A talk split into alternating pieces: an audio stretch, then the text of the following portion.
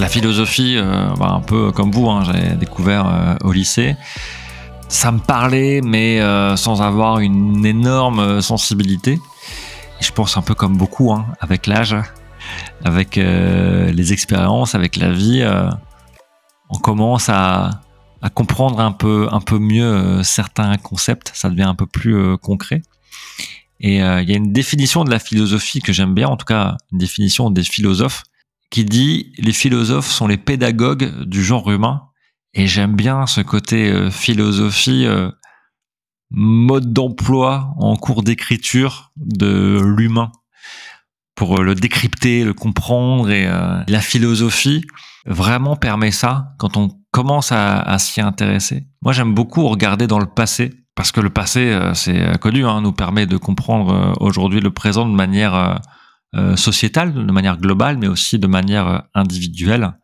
Il y a cette phrase d'un philosophe du, euh, du 12e, Bernard de Chartres, qui me parle beaucoup et qui dit Nous sommes des nains assis sur des épaules de géants. cette phrase, bon, déjà, elle est très belle.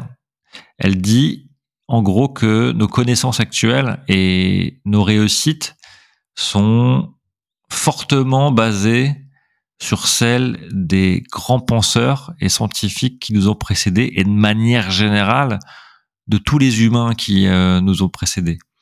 Et qu'en nous appuyant sur euh, bah, sur euh, leurs travaux, sur leurs réflexions, sur leurs découvertes, sur sur leurs idées, grâce à eux, on peut voir plus loin et comprendre où nous en sommes aujourd'hui un peu plus que si euh, que si euh, on était seul et qu'on était euh, les, les, les, les, patients zéro de l'humanité. C'est ce que nous apporte un peu un peu tout ça, le poids du passé, c'est l'humilité à avoir au quotidien pour pour avancer.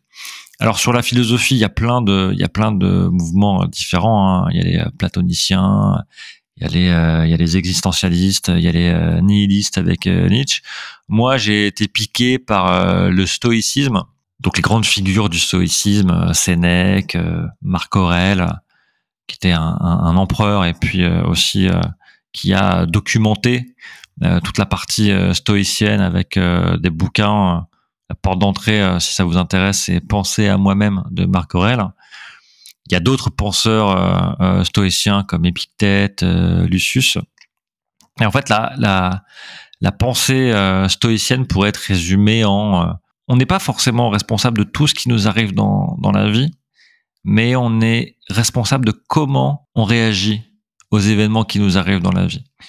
Et que euh, on ne maîtrise pas tout, on maîtrise euh, finalement euh, bah, pas grand chose. Et que par conséquent, le, lâcher prise est le, est le meilleur chemin pour, pour être heureux. Sénèque a sorti une, alors il a, il a, il a sorti pas mal de, de punchlines, hein, mais celle-là, elle est, elle, elle est intéressante. Euh, et il dit, Sénèque, euh, ce n'est pas par la satisfaction des désirs que s'obtient la liberté, mais par la destruction du désir. Et la philosophie permet de gagner en, en, en liberté et de regarder l'immensité du, du passé. C'est réellement fascinant et je trouve ça réconfortant parce que les pensées euh, stoïciennes euh, ont euh, plusieurs millénaires. Hein. On parle de, de 2000 à 2300 ans. Et ce qui est rassurant, en tout cas moi ce que je trouve rassurant, c'est de se dire que, et ça fait partie aussi de la pensée stoïcienne, c'est que nous ne sommes pas spéciaux. On est tous uniques, mais ce qui nous arrive n'est pas spécial et profondément commun. Ça enlève pas notre valeur, ça nous remet juste à notre place. Et ça favorise aussi euh, l'humilité.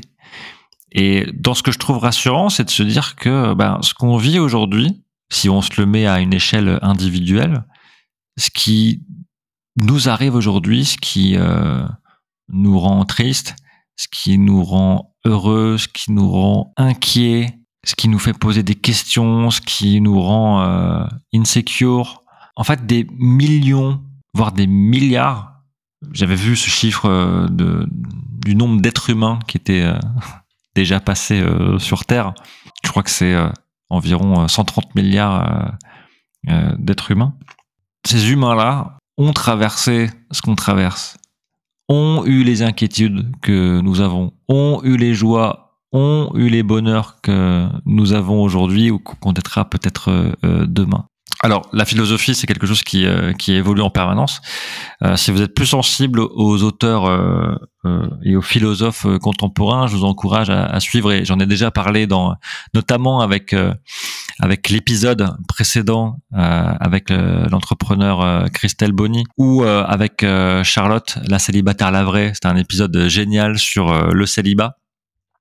On avait parlé du philosophe français Charles Pépin qui a écrit de nombreux ouvrages hyper intéressants sur euh, la rencontre, sur euh, comment vivre avec son passé. Il a écrit des bouquins sur euh, la confiance en soi, sur la vertu de l'échec. C'est des styles un peu plus accessibles. Et si le style antique vous effraie un petit peu, allez taper dans les philosophes contemporains. Ça fait vraiment partie des choses qui qui font du bien à la tête et, et à l'âme et qui permettent de, de comprendre un peu mieux bah, comment tout ça fonctionne et pourquoi pas euh, vous avoir l'envie de, euh, de le partager à d'autres? Parce que je, je, je, pense qu'on n'est euh, jamais aussi heureux que quand on partage avec les autres.